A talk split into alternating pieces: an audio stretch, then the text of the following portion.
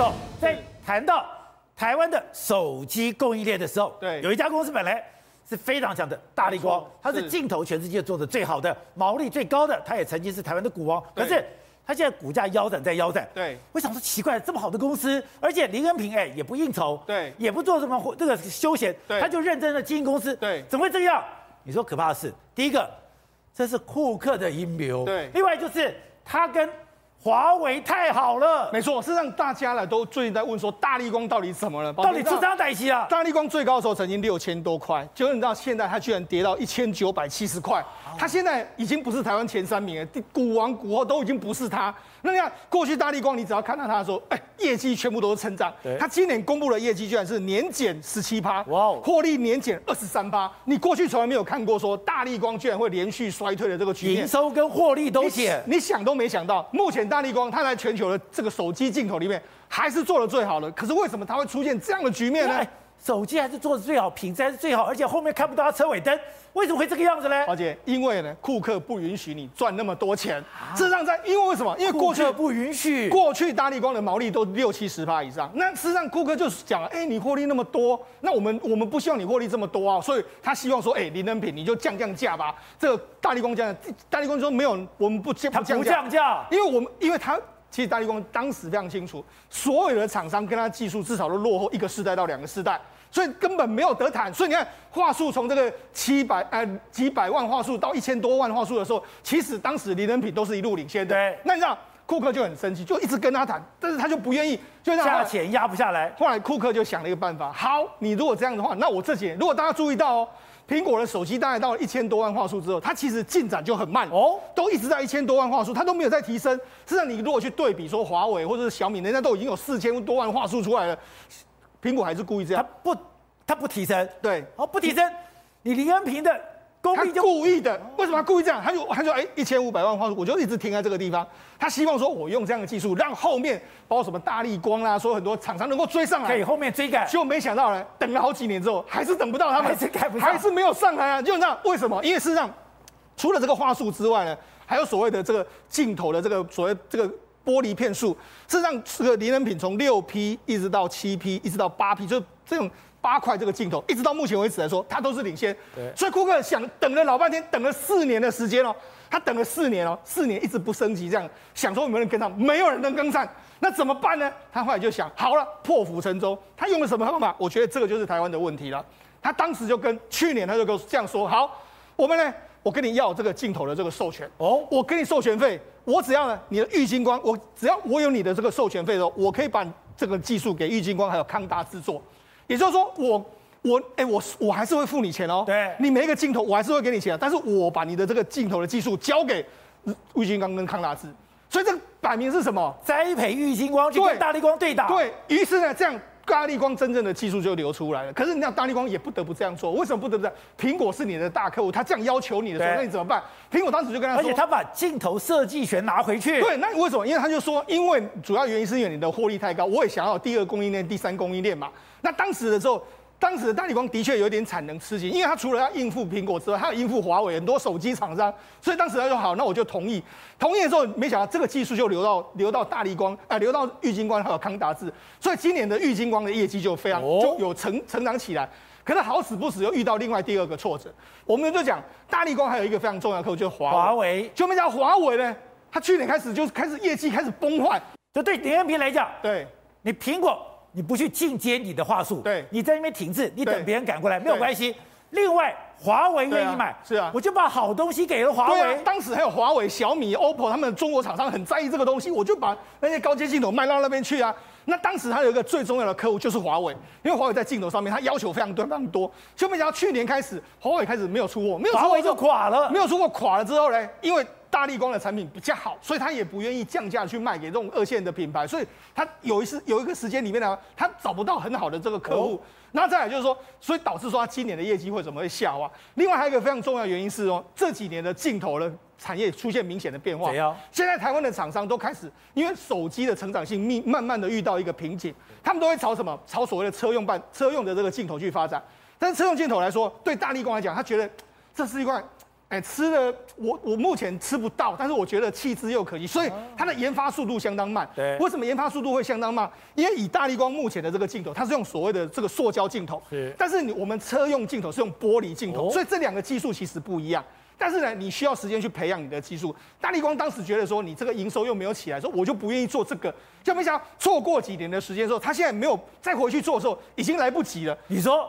现在车用这一块，它没有办法切进去吗？对，所以现在你就现在有三，曾经有三家这个镜头公司，这就是大力光。大力光你看股价腰斩，另外一个玉晶光，你看玉晶光其实这今年的状况就相对比较好。还有另外一个就是顺宇光学，顺宇光学它现在目前为止是全中国大陆最大的这个所谓车载镜头，车载镜头目前都是它在做，所以等于是说，你看它为什么玉晶光会面临到这样的局面，就是。这哎，为什么大力光会面临到这样局面？一个玉金光在所谓苹果订单里面对你青春蚕食，加上有苹果的技术在后面支撑。另外一个就是你原本要跨入的车用电池，你现在跨入不了，被这个所谓舜宇光学完全卡住。所以我才说嘛，今年的大力光恐怕苦日子都真的还没有来临。未来的大力光到底会怎么样？真的没有人知道。林恩平呢？真的，我觉得他在打坐之余，可能要好好想一想大力光的下一步。好，赵小，你再讲，美国的技术突飞猛进。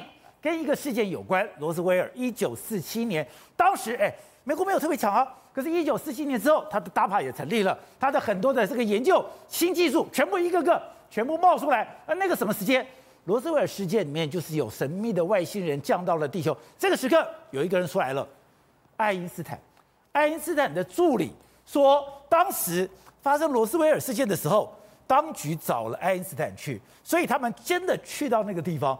真的看到了神秘的东西。是宝杰，你知道现在美国所有的黑科技，所有横空出世的科技，大家都来自一个最神秘的时间点，一九四七七月份的时候，哦，罗斯威尔事件。那我们刚刚讲了，现在这么多的科技，这么多的突飞猛进，对宇宙的了解，全部来自一个人的理论——爱因斯坦。对，没想到这两个人竟然有一个神秘的连结，而且被他的一个助理。在他的一个录音带里面彻底的证实了，雪莉真的是爱因斯坦的助理吗？而且他当时去这个所谓的十九这个棚的这个这个停机棚，他是他跟他一块去的。是的，这个雪莉宝杰，你不要看她是一个女孩子哦，她在当时的时候，她得到了物理学和化学双博士。在八十年前，女性就已经很难得的有高学历了。双博士，她是双博士，所以爱因斯坦到晚年的时候，他不是说核人很有兴趣吗？对，他在研究普林斯顿研究核化学。所以挑了这个聪明的女孩，当她核化学的助理。而这个雪莉，她后面呢还到了迈阿密大学教了很多书，出了很多教科书。她还得过美国国家科学院很多奖牌啊。所以她她不是一个普通人，不是个 nobody 啊。真的假的？是的。所以呢，她所以这个录音带真是她的，真的。所以现在是有一个十九分钟，一九九三年她受访的一个录音带出来之后，全世界震惊了。没想到罗斯威尔跟爱因斯坦竟然完全连接在一起。而且这个就是现在出来的，一九九三年他受访时候的那个录音带，他们讲到什么？就是他也不知道，突然之间特工来普林斯顿，告诉爱因斯坦说有重要的事情要请您协助。好几个特工就带着他，那爱因斯坦就带着他去。可爱因斯坦那时候年纪也大了，所以呢带着他就跟着去了。去到之后，到了新墨西哥州，一个他讲的一个像机库一样的地方，爱因斯坦他们就进去，发现还有很多的科学家、很多的官员、很多特工。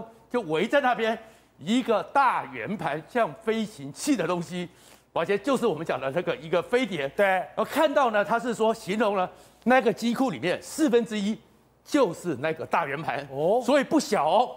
然后呢，机库的四分之一是大圆盘，是那个大圆盘旁边已经摆了很多的机器在做一个试探，然后呢，又摆了几只桌子，里面就看到了他看到了我们所谓的外星人。他的遗体，他看到什么？他看到了有遗体，大概高五英尺，就是一百五十二公分。对，全身没有毛发，头颅很大，眼睛是非常大颗，然后看起来好像有鼻子的样子，好像有嘴巴的样子，然后全身穿的一个呢，他是学材料，他是学化学的，我都不能理解他们穿的那是什么，看起来非常的轻柔，然后好像是连着的，没有手套，没有鞋子，好像全身就连在一起。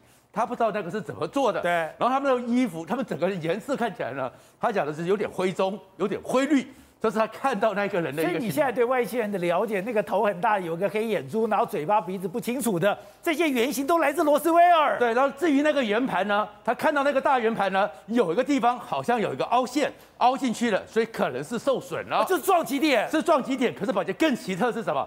他说那个材料他也看不懂是什么材料，看起来是会反光的，或者是材料博士吗？对啊，是啊。他说那个是什么？因为他在机库里面，对不对？机库很暗。所以那一个整个圆盘那个所谓的飞行器呢，看起来就很暗淡。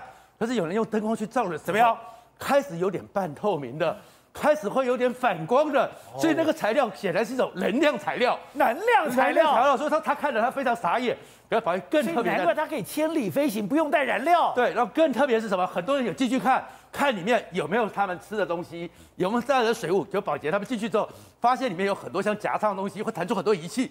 那些科学家都不懂，而且他就讲了，那个飞行器科学家是可以爬进去的，但是因为他的位阶小，他只是躲在后面，他没有进去看到。有听爱因斯讲说里面找不到吃的东西，他们好像不需要吃食物的，不用食物，没有食物的，到底是怎么回事？所以有人讲说，其实罗斯威尔来那些人是机器人，不知道。可是更奇特在哪里？不是说有一个活着了吗？对。然后那个活着人呢？他说他竟然在旁边，也可以感受到那些科学家跟他在对话。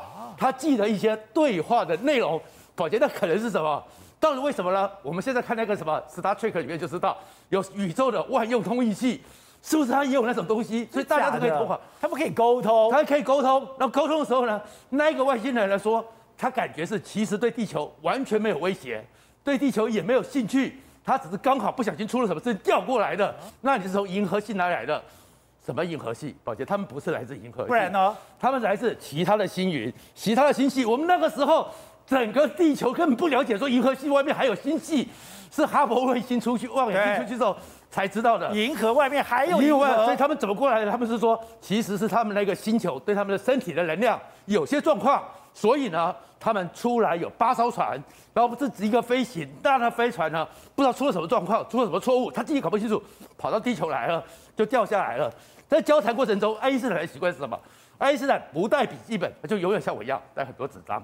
所以爱因斯坦他就讲了，爱因斯坦还当场了写了很多纸张，写了很多意见，做了很多笔记纸下来了。然后爱因斯坦跟关于讲说，其实哦，跟这些外来的星人物了解一下，聊天是蛮好的，因为并不惊讶，可以了解更多宇宙的奥秘，当不同世界清楚，对彼此都有好处。所以其实他是记载了爱因斯坦有的晚年，他相信有神的存在。哎，可宝杰后面还有更奇特的事情，这是爱因斯坦第一次对不对？第二次我们还记得，一九五二年华盛顿上面白宫上面不是有 UFO 事件吗？没错，然后杜鲁门都出来讲说，yes，有这件事。当时的时候，美国参谋主席、联席会议主席还打电话问爱因斯坦。爱因斯坦说：“不要攻击他们哦，所以是因为爱因斯坦就知道了。爱因斯坦早就知道我们的科技落后他们太多。我最想说，为什么杜鲁门要打电话给爱因斯坦？爱因斯坦说：你千万不要涉及，对，千万不要涉及，是因为爱因斯坦已经知道差异了，去看过了。可是后面更有趣的是什么？当时那个新闻报这么大，对不对？后来美国媒体有报，一个叫路易斯加纳德的人写封信给爱因斯坦，哎，华盛顿上面到底怎么回事？就爱因斯坦怎么回答？他们看到了一些东西，我呢？”对他们完不了，完全不了解。我现在已经没有兴趣。可抱歉或者最后最神秘的事情还在后面，跟爱因斯坦有关。爱因斯坦不是他没有笔记本吗？他永远都记一堆纸吗？可是他过世之后，他那些记下来的笔记，这样一叠纸，一大叠的不见了。目前为止在哪里？不知道。现在只有一百一十页，像这样的纸，在以色列的希伯来大学，希伯来大学里面，其他的记录不见了。有人说是爱因斯坦在一九五五年过世前自己烧掉了。有人说是跟特斯拉一样被美国拿走了，对，里面是不是有更多的秘密？现在大家都在问。